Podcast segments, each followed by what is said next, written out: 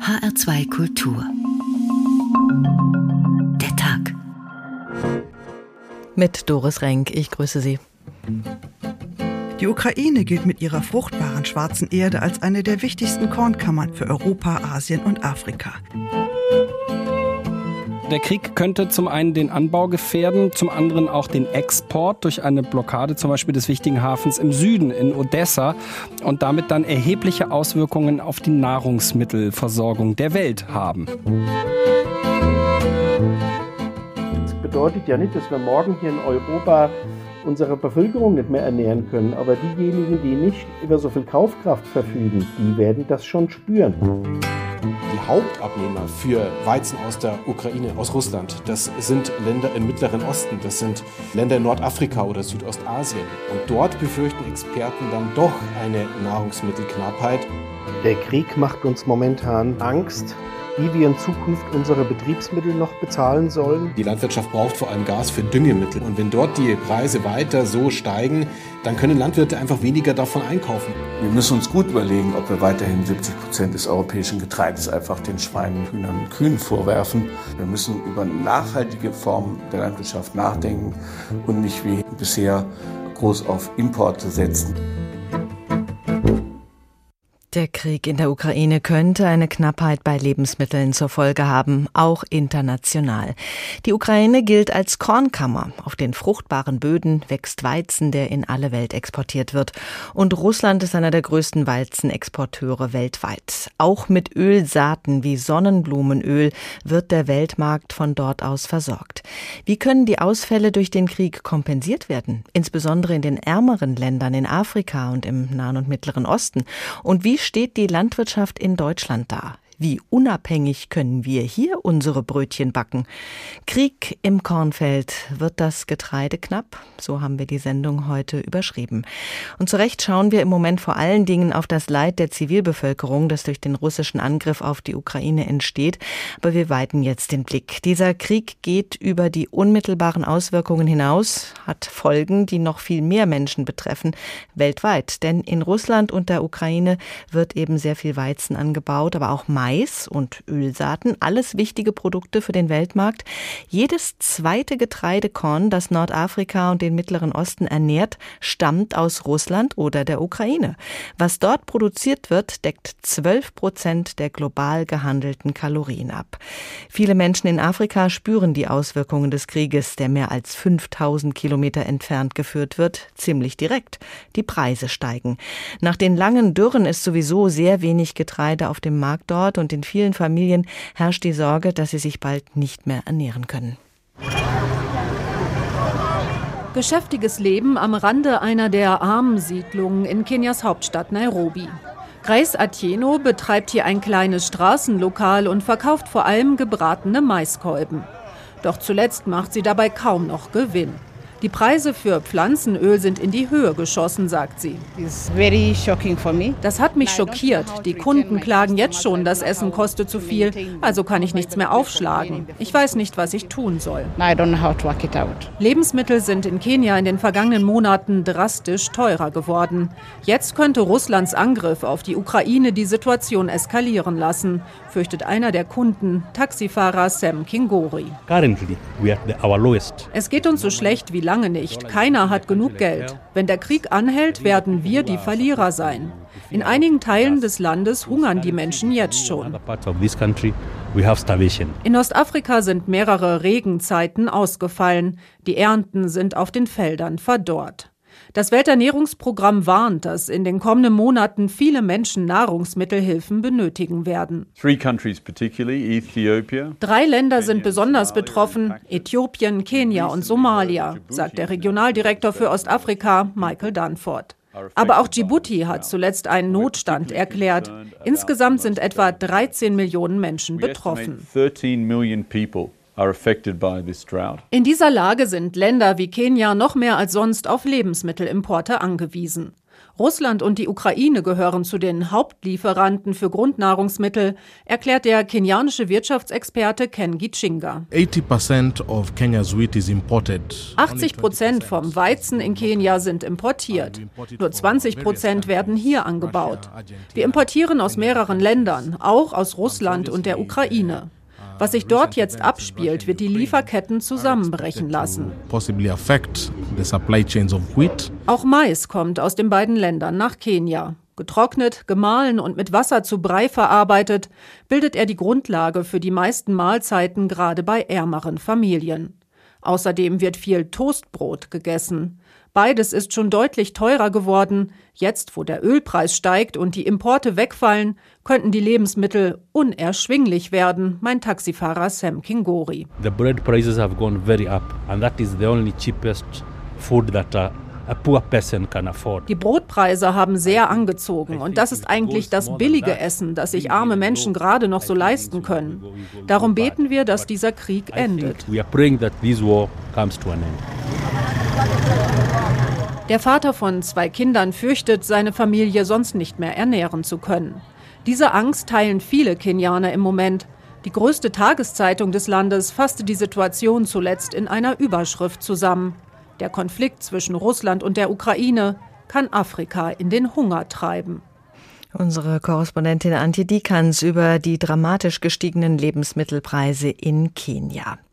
Mehr als die Hälfte der Nahrungsmittel, die das Welternährungsprogramm der Vereinten Nationen in Krisenregionen verteilt, stammt aus der Ukraine. Wie können Sie die Menschen in dieser Situation weiter versorgen? Diese Frage geht an Dr. Martin Frick, Leiter des Berliner Büros des Welternährungsprogramms. Schönen guten Abend. Guten Abend.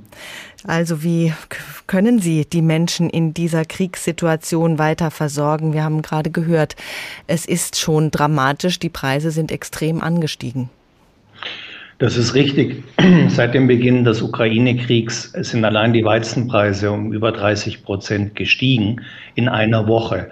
Sie sind aber auch insgesamt um über 60 Prozent gestiegen verglichen mit dem Vorjahr. Und das ist das, was uns am meisten Sorge macht.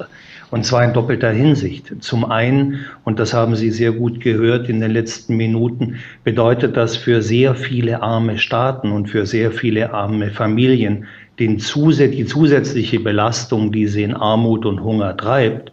Zum anderen ist es für eine Organisation wie das Welternährungsprogramm ähm, natürlich verheerend, dass nicht nur die Nahrungsmittelpreise, sondern auch die Ölpreise und damit die Treibstoffpreise so stark ansteigen, weil wir mit dem vorhandenen Geld einfach noch weniger Menschen erreichen können. Hm, wie lange reichen Ihre Reserven, die Sie wahrscheinlich angelegt haben? Also wir haben natürlich Warenhäuser und Reserven, aber arbeiten eigentlich immer sehr kurzfristig. Ähm, das heißt, das wird sich jetzt sehr schnell bemerkbar machen wir haben momentan eine gewaltige humanitäre Katastrophe in Afghanistan und in Jemen zum Beispiel, mhm. ähm, wo wir Nahrungsmittel liefern müssen. Und wir können das nur zu erheblich höheren Kosten leisten. Ähm, und waren auch schon zuvor, vor Ausbruch der Ukraine-Krise, ähm, stark unterfinanziert, sodass wir zum Beispiel im Dezember Rationen halbieren mussten im Jemen. Und das hat natürlich dann auch wieder dramatische Auswirkungen, denn wenn die Menschen nicht mehr gut versorgt werden können, dann machen sie sich auf den Weg in andere Regionen.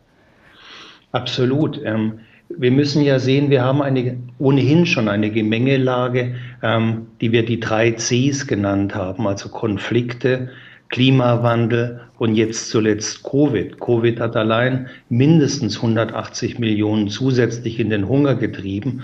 Und jetzt haben wir auf Englisch das vierte C, nämlich Costs, dass die Kosten infolge des Ukraine-Konflikts explodieren. Wie können Sie diese rasant steigenden Kosten abfangen? Sind Sie einfach auf mehr Spenden angewiesen? Gibt es überhaupt eine Möglichkeit für Sie, das abzufangen? Also zum einen auf jeden Fall. Wir sind komplett mit allem, was wir tun und auf Spenden und freiwillige Zuwendungen angewiesen. Wir haben kaum Kernbudget. Ähm, das ist das eine. Und das andere ist, man muss es wirklich so dramatisch sagen, wir nehmen zum Teil von den Hungernden, um die Verhungernden zu retten.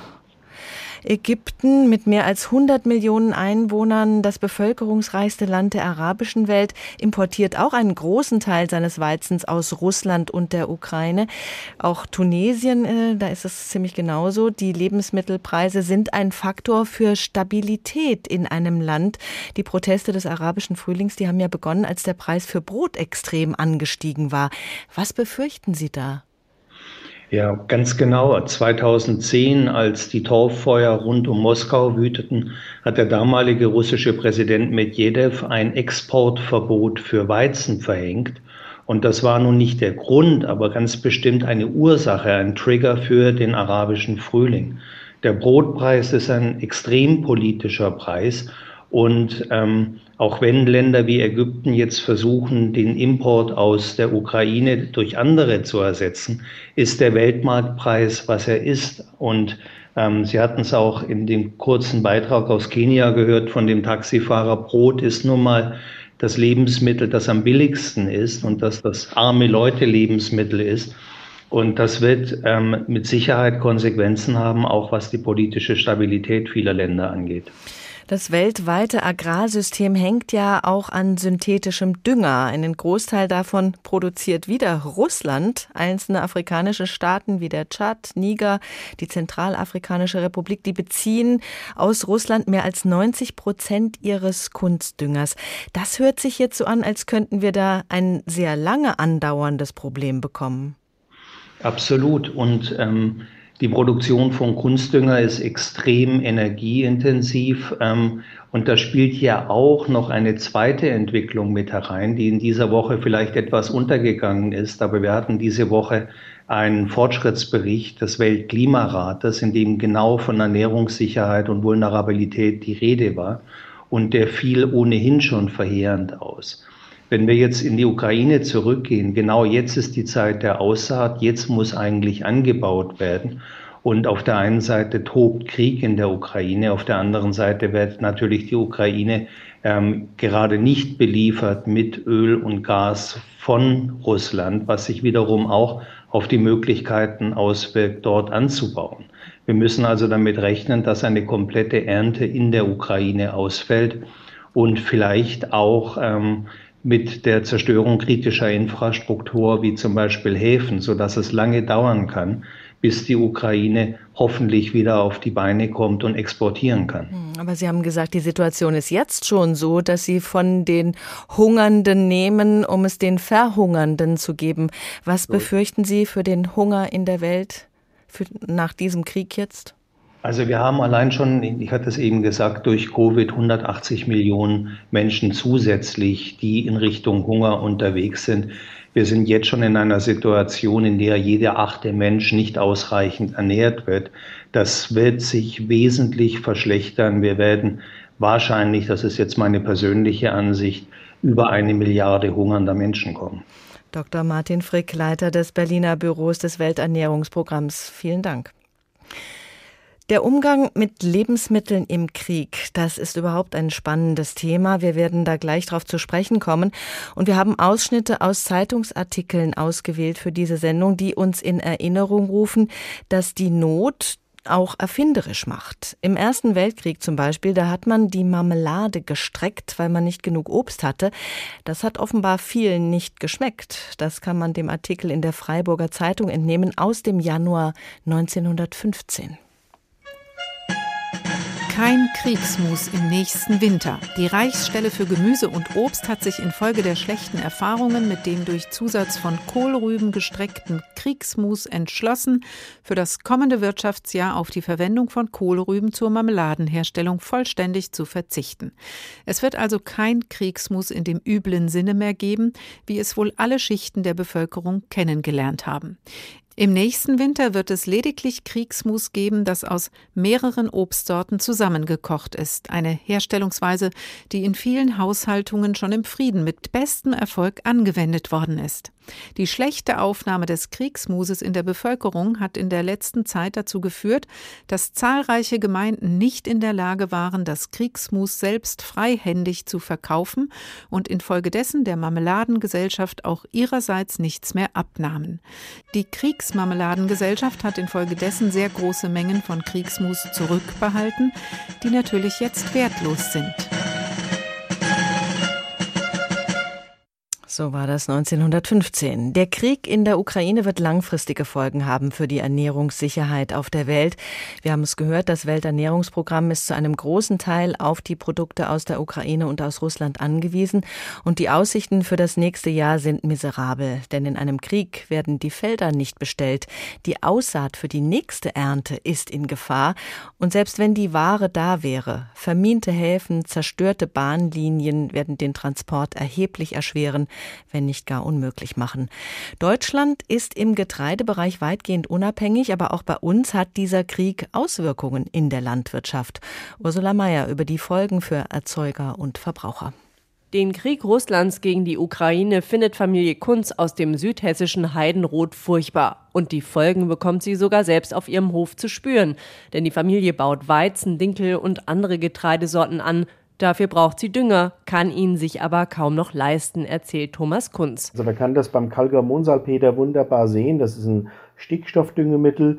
Der hat sich verdreifacht seit letztes Jahr im Sommer der Preis. Für 100 Kilo hat der Landwirt einmal 20 Euro bezahlt. Mittlerweile sind es 60 Euro. Das Problem, Russland ist einer der wichtigsten Lieferanten von Düngemitteln, hat seine Lieferungen infolge des Krieges aber gestoppt. Öl liefert das Land zwar weiterhin, das wird allerdings immer teurer und damit auch Diesel. Aber mit leeren Tanks fahren Traktoren nun mal nicht, meint Thomas Kunz. Der Krieg macht uns momentan Angst wie wir in Zukunft unsere Betriebsmittel noch bezahlen sollen. Die Rechnungen häufen sich auf den Betrieben. Allein in diesem Jahr rechnet der Landwirt mit zusätzlichen Ausgaben in Höhe von 140.000 Euro. Immerhin, für den geernteten Weizen bekommt er auch mehr Geld. Das hat ebenfalls mit dem Ukraine-Krieg zu tun, denn Russland und die Ukraine sind wichtige Weizenproduzenten. Die Sorge vor Ernteausfällen treibt den Preis für Weizen in die Höhe. Nur so richtig freuen kann sich Thomas Kunz darüber nicht. Das bedeutet ja nicht, dass wir morgen hier in Europa unsere Bevölkerung nicht mehr ernähren können. Aber diejenigen, die nicht über so viel Kaufkraft verfügen, die werden das schon spüren. Und zwar nicht nur beim Weizen, sondern zum Beispiel auch beim Sonnenblumenöl, das Deutschland zum großen Umfang aus der Ukraine bezieht. Beim Verband der Ölsaaten verarbeitenden Industrie heißt es, durch den russischen Angriffskrieg könne das Öl nur eingeschränkt produziert und transportiert werden. Auch hier dürfte der Krieg also die Preise treiben. Und das schmerzt hier besonders stark, denn solche Fette und Öle haben sich bereits drastisch verteuert, in den letzten zwölf Monaten um 20 Prozent. Im Schnitt sind Nahrungsmittel in Hessen um 5 Prozent teurer geworden. Und die Gas- und Ölkrise könnte diesen Trend ebenfalls weiter beschleunigen, glaubt Andreas Koch von der Agrarmarktinformationsgesellschaft. Energie war ohnehin schon teuer, teurer geworden. Und das kann sich natürlich noch weiter zuspitzen. Und Energie wird gebraucht für die Produktion zum Beispiel von Unterglasgemüse in Gewächshäusern, aber auch für den Transport. Und wenn sich Produktion und oder Transport verteuern, wird das über kurz oder lang auch Auswirkungen auf die Verbraucherpreise in Deutschland haben. Bestes Beispiel Strauchtomaten. Das Kilo kostet im bundesweiten Durchschnitt rund 3,70 Euro. Das ist fast ein Drittel mehr als noch vor einem Jahr. Und das fällt auch vielen Kunden im Supermarkt auf, etwa Rafa Sabri aus Wiesbaden. Die sind wie Gold geworden.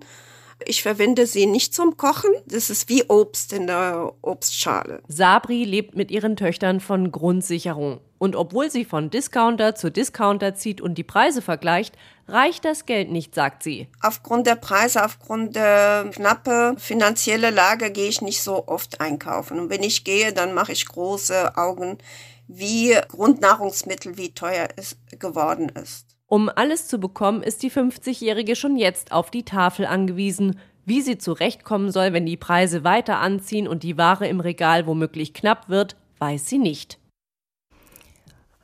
HR2 Kultur der Tag. Die Feldgrauen, so hat man die Soldaten im Ersten Weltkrieg genannt. Was für deren Ernährung wichtig war, war oft sehr teuer und es war nicht immer drin, was draufgestanden hat. Darüber hat Karl Kraus im April 1916 in seiner satirischen Zeitschrift Die Fackel geschrieben.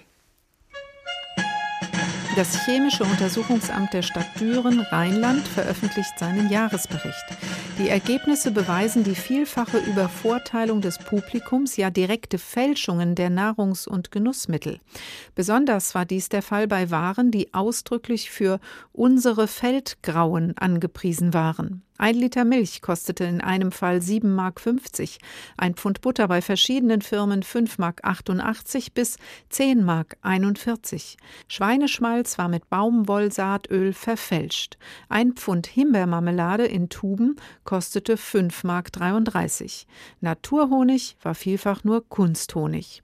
Grogwürfel Marke Südrol enthielten 0,5 Gramm Alkohol. Ein Liter Rum würde umgerechnet 95,75 Mark kosten kosten.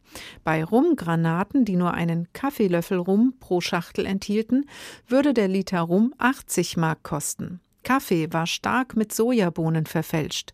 Im Idealkaffee Marke Pief konnte Kaffee nicht nachgewiesen werden. Marke Schützengraben kostete 8 Mark, Tutti Gusti Kaffee, meistens gemahlene Zichorin, 10 Mark das Pfund. Krieg im Kornfeld. Wird das Getreide knapp? Das fragen wir hier heute Abend in HR2 Kultur der Tag.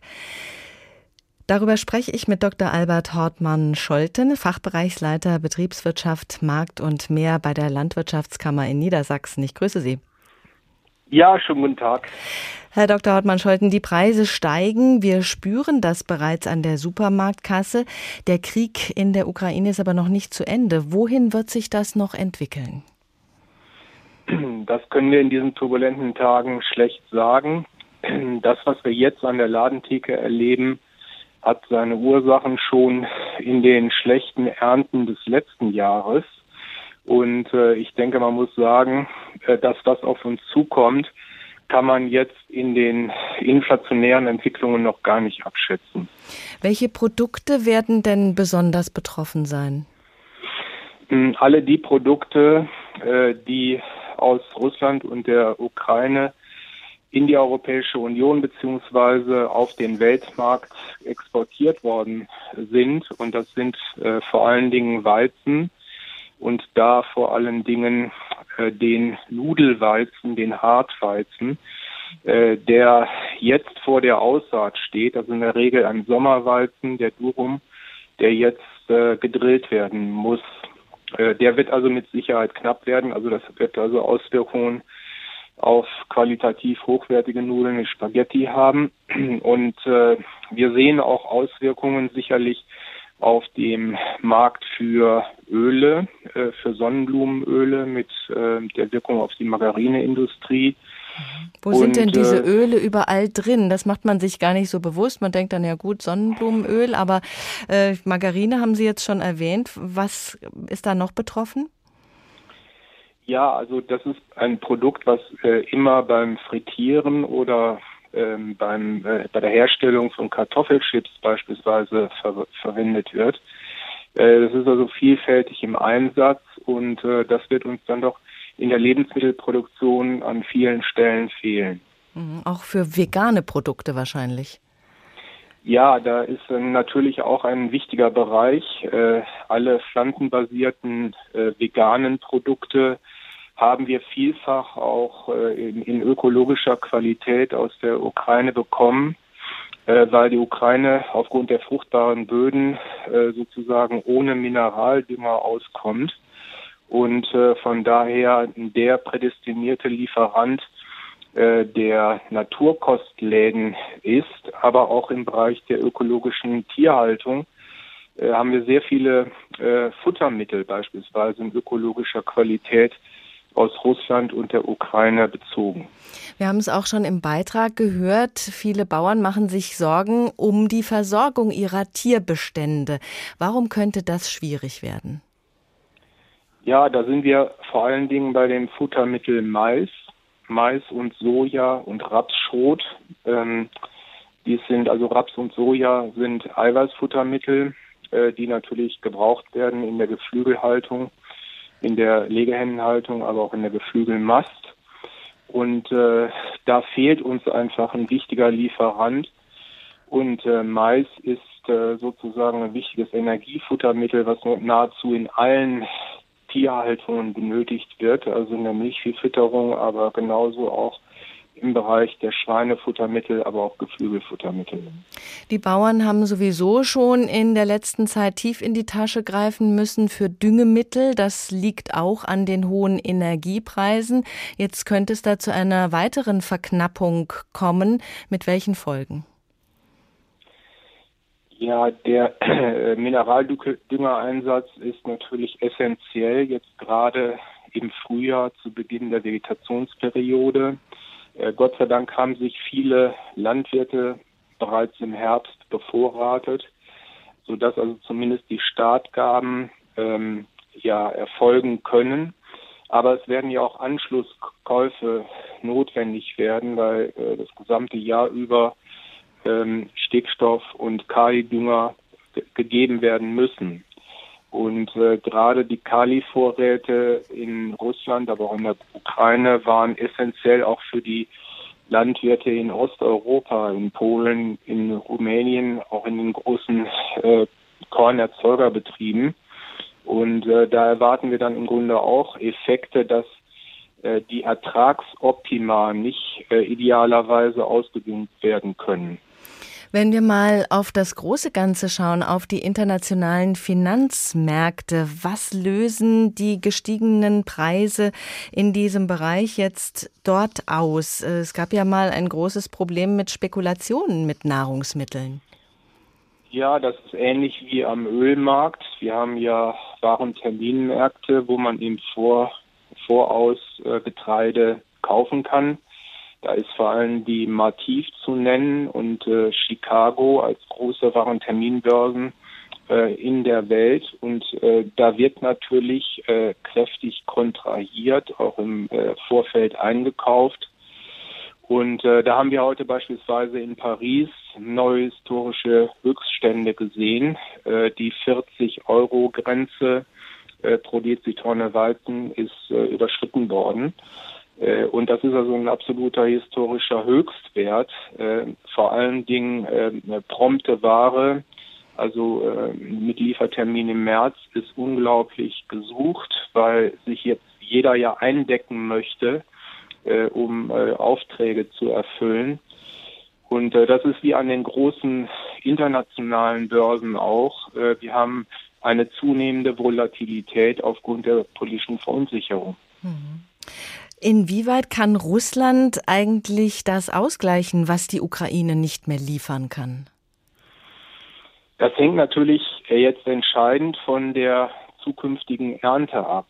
Ähm, äh, positiv muss man sagen, und das hat sicherlich dann auch äh, hoffentlich einen marktentlastenden Effekt, äh, die Wintergetreidearten, also Wintergerste, Roggentritikale, und der Winterweizen sind bisher sehr gut durch den Winter gekommen, weil wir keine Frostschäden hatten. Also wir haben schon mal in harten Wintern ähm, Auswinterungsschäden, dass, dass Flächen umgebrochen und neu eingesät werden müssen.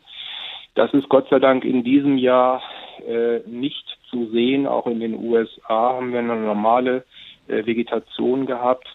Und äh, wir können nur hoffen, dass wir dann in den entscheidenden Monaten Mai, Juni, Juli entsprechend ausreichende Niederschläge haben, dass wir äh, eine überdurchschnittliche Ernte bekommen, sodass ein Stück weit äh, die äh, Verluste aus der Ukraine dann kompensiert werden können. Das wäre so ganz entscheidend, dass wir in diesem Jahr ähm, na, in anderen Ländern gute Ernten haben, um die zu erwartenden Ausfälle äh, zu kompensieren.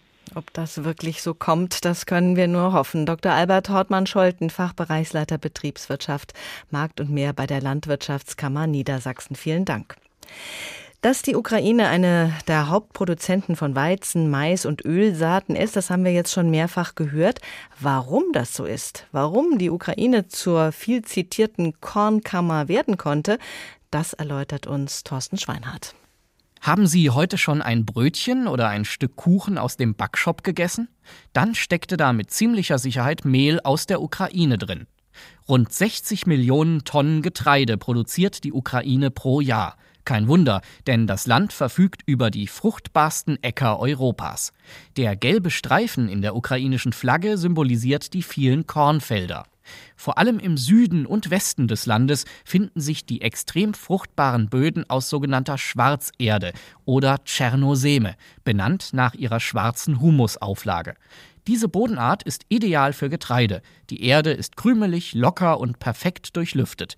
Die reichlich vorhandenen Nährstoffe können von den Pflanzen gut erreicht werden. Rund 70 Prozent der Gesamtfläche der Ukraine besteht aus Schwarzerdböden. 32 Millionen Hektar Ackerland. Das ist ein Drittel der Ackerfläche in der gesamten Europäischen Union. Schon zu Zeiten des Zarenreichs und später der Sowjetunion galt die Ukraine als die Kornkammer Russlands. Kaum zu glauben, dass in einem so ertragreichen Land in den 30er Jahren Millionen Menschen verhungern konnten. Dem Holodomor, der großen Hungersnot in der Ukraine, fielen 1932 und 1933 schätzungsweise zwischen drei und sieben Millionen Menschen zum Opfer. Ursachen der Hungerkatastrophe waren neben Missernten vor allem die unerbittliche Zwangskollektivierung der Landwirtschaft durch das Stalin-Regime. Bis heute versucht die Ukraine, den Holodomor als Völkermord anerkennen zu lassen. Das scheiterte bisher nicht zuletzt am Widerstand Russlands. Verhungern lassen, das war auch ein Ziel des Unternehmens Barbarossa, Hitlers Angriff auf die Sowjetunion. Für Hitlers Kriegsunternehmen spielte der Zugang zur Kornkammer Ukraine eine zentrale Rolle. Bereits in den ersten Kriegsmonaten kam es in Deutschland zu ersten Versorgungsproblemen mit Nahrungsmitteln, unter anderem durch die britische Seeblockade. Der NS-Staat wurde zusehends abhängig von Getreideeinfuhren aus dem noch verbündeten Russland. In Hitlers Überfall auf die Sowjetunion vermengten sich daher wirtschaftliche und ideologische Motive. Die Ernährung des nach dem Weltbild der Nazis überlegenen deutschen Volkes sollte durch die schnelle Eroberung der russischen Kornkammer gesichert werden.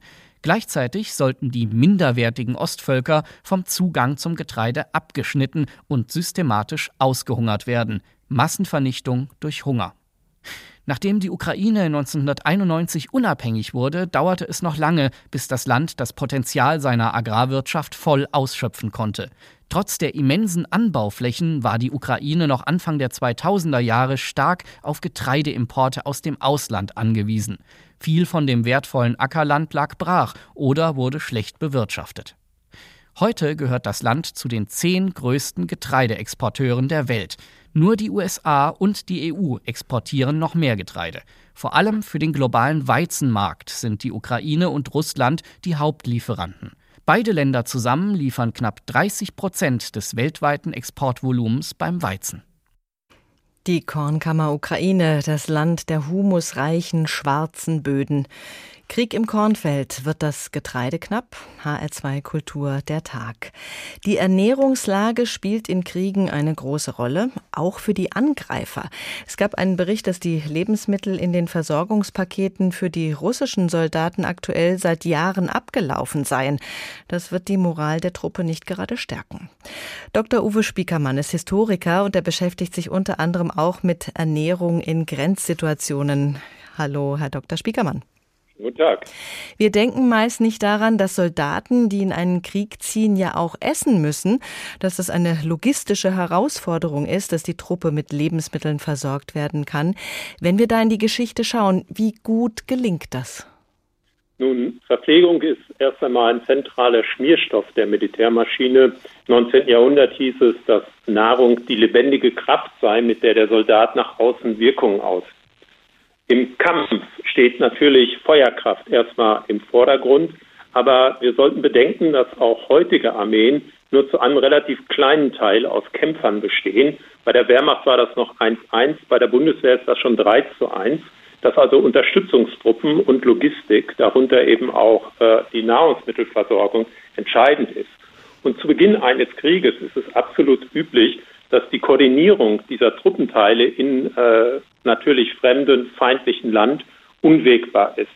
Äh, wenn Sie zurückdenken im preußisch-deutschen Krieg oder im Ersten Weltkrieg, da führten Soldaten noch für drei Tage eiserne Verpflegungsportionen im Tornister dann mit sich und natürlich Wasser. Und dann waren sie auf Eisenbahntransporte, auf Pferdetrosse und auf die damals noch üblichen Schlachtviehherden äh, angewiesen. Und dass das schwierig ist, äh, brauche ich nicht zu sagen. Mhm. Selbst wenn wir in den Zweiten Weltkrieg zurückgucken, waren Unterversorgungen dieser Kampftruppen und Verzögerungen des Vormarsches eben absolut üblich. Selbst in so äh, vermeintlichen Blitzkriegen wie gegen Polen 1939 oder gegen Frankreich 1940. Und man, es gilt einfach auch heute festzuhalten, dass motorisierte Kampftruppen immer schneller sind als der Nachschub. Äh, das gilt für Moskau 41, das gilt aber selbst für den Irakkrieg, trotz Hubschrauberversorgung, wo der Bodenkrieg nach massiven Luftwaffeneinsatz immer noch 26 Tage dauerte. Und da sind wir heute in der Ukraine noch lange nicht. Mhm, aber äh, es muss dann, wenn ein Krieg länger dauert, dafür gesorgt werden, dass auch vor Ort die Versorgung stimmt, dass da vielleicht auch Küchen hintransportiert werden. Man kann ja nicht alles als einzelner Soldat mitschleppen im Rucksack. Das wird nachgeführt und äh, dafür sind natürlich auch entsprechende Truppenteile wichtig, die teils diese äh, Lebensmittel dann äh, nicht nur vorportioniert, sondern auch natürlich gekocht äh, darbieten. Teilweise haben einzelne Panzer auch solche Kochvorrichtungen. Allerdings muss man dann eben genügend mithaben.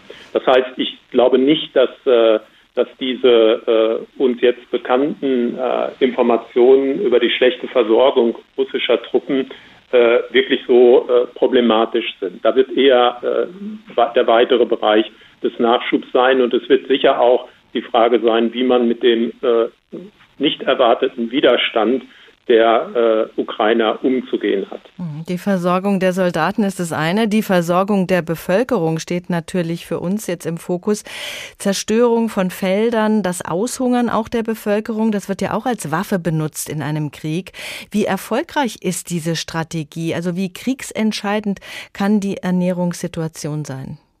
Nun, Essen und Trinken sind erst einmal Grundbedürfnisse, die eben kaum aufschiebbar sind. Das ist das Kernproblem unter strategischen Gesichtspunkten. Und das ist natürlich insbesondere äh, gegeben, wenn die Bevölkerung nicht mehr auf eine funktionierende Grundsicherung äh, zurückgreifen kann. Wir haben am Anfang der Pandemie ja gesehen, wie schnell es geht, dass einzelne Regale dann plötzlich leer sind. Grundsätzlich gibt es auch in großen Städten Lagerhaltung und Reserven doch diese sind rasch erschöpft. Das heißt, die werden etwa ein, zwei Wochen normalerweise halten. Das äh, gilt auch für die Bundesrepublik trotz der Bundesreserve Getreide, trotz der zivilen Notfallvorräte. Äh, Blockaden selbst können auf lange Sicht ganze Volkswirtschaften in Mitleidenschaft ziehen. Also bekannteste Beispiel ist sicher die britische Seeblockade von 1914 bis 1919 die in Deutschland äh, zu einer Übersterblichkeit von etwa 400.000 Menschen geführt hat, zu Gewichtsverlusten des durchschnittlichen Deutschen von 20 bis 25 Prozent und zu Entwicklungsrückständen auch von Kindern von etwa drei bis fünf äh, Zentimetern pro äh, Kind. Mhm, Hungerblockaden sind, das muss man ganz klar sagen, verboten. Das waren sie allerdings auch während des Ersten Weltkriegs. Die schrecklichste Hungerblockade ist bekanntermaßen ja äh, von der deutschen Wehrmacht, von den Spaniern und Finnen gegen Leningrad geführt worden mit mehr als einer Million Tote. Von daher sind die jetzt vereinbarten humanitären Korridore sehr wichtig und die helfen in der Tat. Äh, die Gefährdung, die in solchen Blockadeszenarien sind, wie wir sie jetzt in Kiew, möglicherweise in anderen größeren Städten sehen, Mariupol ist ja ebenfalls äh, belagert, äh, zeigte sich aber schon ähm, in der Belagerung äh, von Paris 1870, 71 durch deutsche Truppen. Ähm, dort hat man natürlich den Ring geschlagen, um keine äh, Häuserkampf äh, führen zu müssen, um äh, Großbritannien aus dem Krieg rauszuhalten, also Interventionen von außen, um die republikanische Regierung nicht zu stärken. Und die Folge war, dass man, um dann den Frieden schnell zu bekommen, man am Ende doch nach zweimonatigen Überlegungen zu einer äh, Bombardement äh, Paris, von Paris eingesetzt hat und eine Hungersnot dort hervorgerufen hat, äh, mit selbstverständlich katastrophalen äh, Folgen für die äh, Zivilbevölkerung. Mhm. Dies alles ist unwahrscheinlich, aber nicht völlig ausgeschlossen. Wenn der Krieg vorbei ist, dann hat aber die Ernährungssituation im Krieg dann äh, noch Folgen. Das haben Sie untersucht äh, anhand des Ersten und Zweiten Weltkrieges. Wie hat der Krieg unsere Ernährung da beeinflusst? Gut, äh, man kann generell sagen, dass äh, im 19. und bis Mitte des 20. Jahrhunderts die Militärverpflegung eine Vorbildfunktion auch für die allgemeine Ernährung, also für das, was bei uns gewissermaßen in den Regalen es gehabt hat. Das zeigt sich schon im preußisch-französischen Krieg. Die Erbswurst äh, damals äh, war Vorreiter moderner Suppenpräparate. Das zeigt sich aber auch bei Konserven oder äh, Präserven, also Fleisch, Gemüse, Konserven, Fertiggericht. Die gab es schon vor dem Ersten Weltkrieg. Äh, während des Ersten Weltkriegs kamen ganz neue Lebensmittel hinzu, die wir zum großen Teil noch kennen. Kunsthonig, Marmelade, Nährhefe, Kartoffelstärke, Trockenmilchpulver, Hefeextrakte, alles nicht sonderlich schmackhaft, aber Sie verstehen, es geht hier um hochverarbeitete, getrocknete, nährende Produkte. Und wenn man die dann aromatisiert, kann man die vielleicht auch tragen. Hm, mancher Sportler wird es kennen, Dextroenergen zum Beispiel.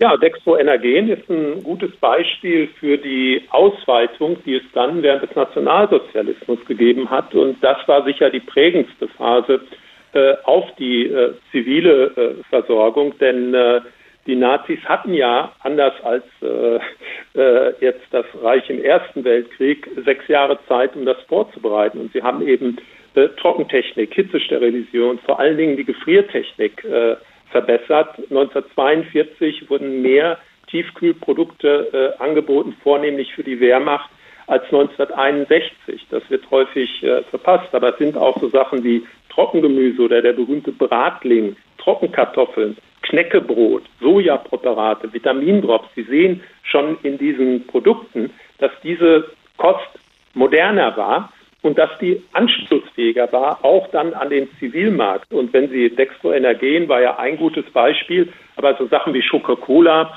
oder äh, die berühmten Produkte von Funny, also Kartoffelklöße oder Reibekuchen, das ist alles auf äh, diesen Forschungen aufgebaut. Und das war letztlich ein Aspekt, den man äh, dem Wirtschaftswunder zuschrieb, der aber im Nationalsozialismus grundgelegt wurde.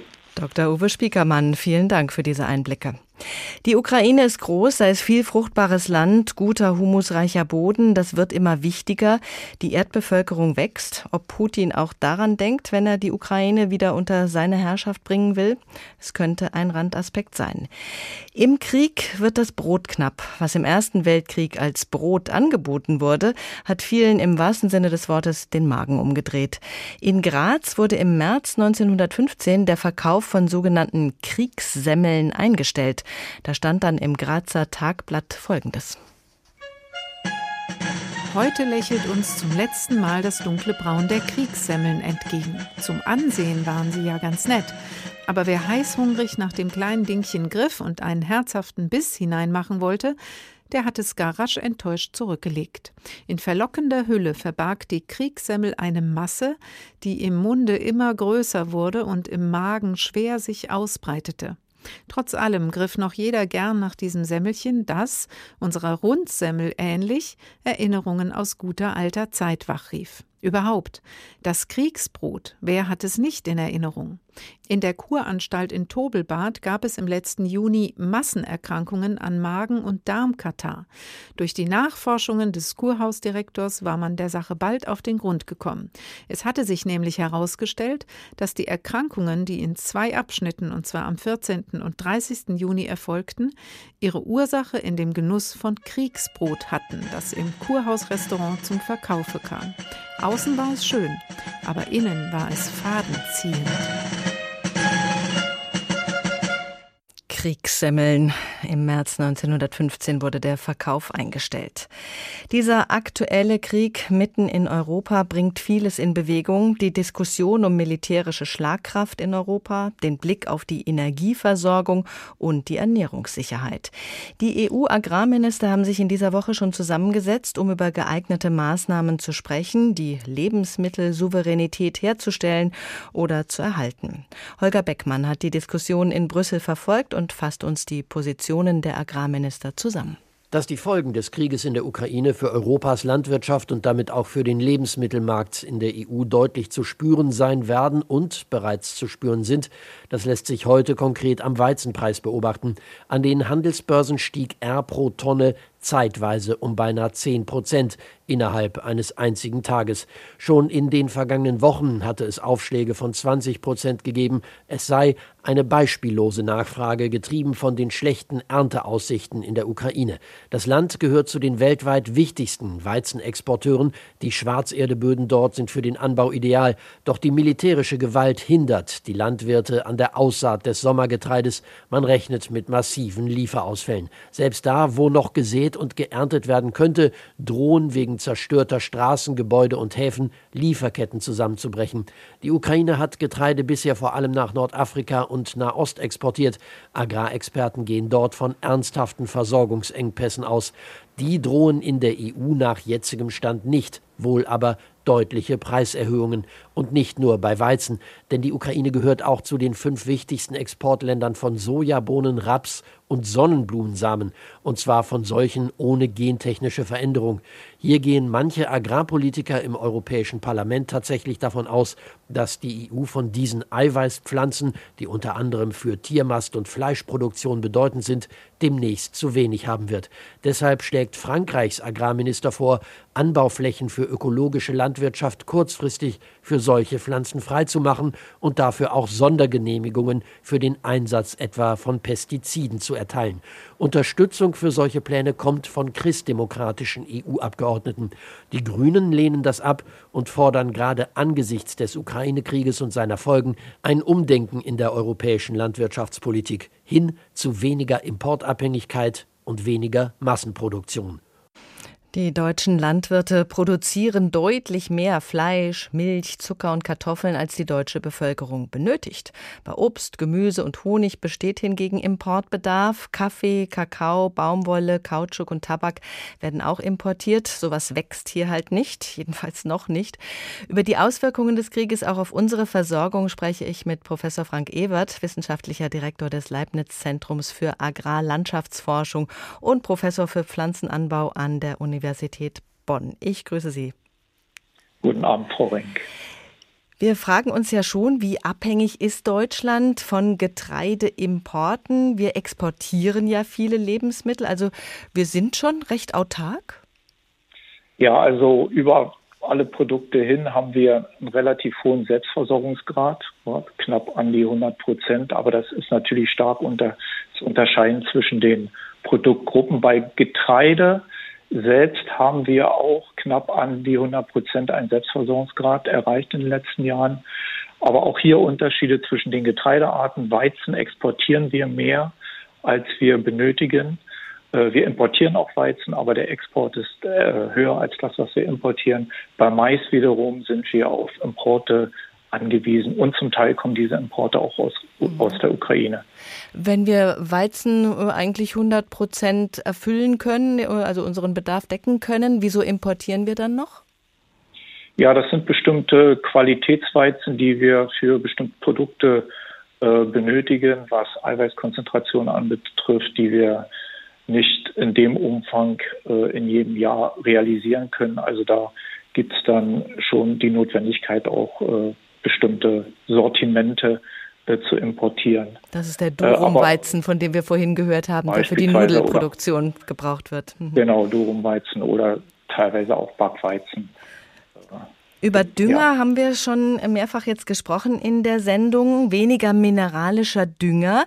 Das wäre ja zum Beispiel für die Nitratbelastung der Böden bei uns sehr gut. Also könnte das tatsächlich, wie es jetzt auch im Beitrag der äh, EU-Agrarminister anklang, einen positiven Effekt haben für unsere Landwirtschaft? Naja, das ist, die Diskussion ist wahrscheinlich etwas komplexer, weil äh, wir natürlich eine Düngerabhängigkeit haben äh, mit unserem jetzigen System der Agrarproduktion.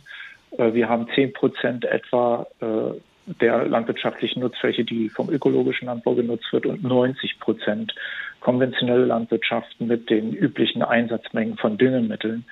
Und äh, diese Einsatzmengen jetzt abrupt wegzulassen oder zu reduzieren, hat natürlich Konsequenzen auf die auf den Umfang der Produktion. Also da ist sicher die Notwendigkeit der, des Einsatzes eines Transformationsprozesses die kann man nicht von einem Jahr auf das andere äh, einsetzen. Mhm. Grundsätzlich ist aber festzustellen, dass die Düngemittelpreise sich sehr stark erhöht haben, verdreifacht haben fast und dass diese Preiserhöhungen sich auch äh, durchsetzen werden auf die Preise der landwirtschaftlichen Produkte, die erzeugt werden. Mhm. Und gerade diese Preisentwicklung könnte sich ja dann wieder negativ auf den Ökolandbau auswirken. Also äh, würde eventuell diesen Ökolandbau wieder ausbremsen, wenn wir mehr Selbstversorgung in den Blick nehmen.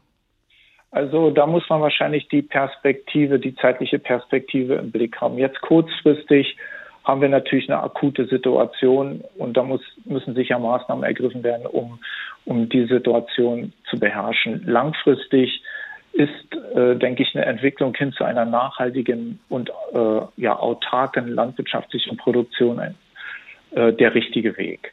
Äh, die Verringerung des Einsatzes von Düngemitteln, die Verringerung des Einsatzes von chemisch-synthetischen Pflanzenschutzmitteln, die ja auch einen Energiebedarf bei der Produktion, bei der Herstellung erfordern, ist sicher ein Weg, um auch eine Energieabhängigkeit und eine Rohstoffabhängigkeit zu reduzieren von, von äh, Ländern außerhalb der Europäischen Union. Hm, aber der Green Deal der EU steht auf dem Prüfstand. In welche Richtung gehen die Überlegungen?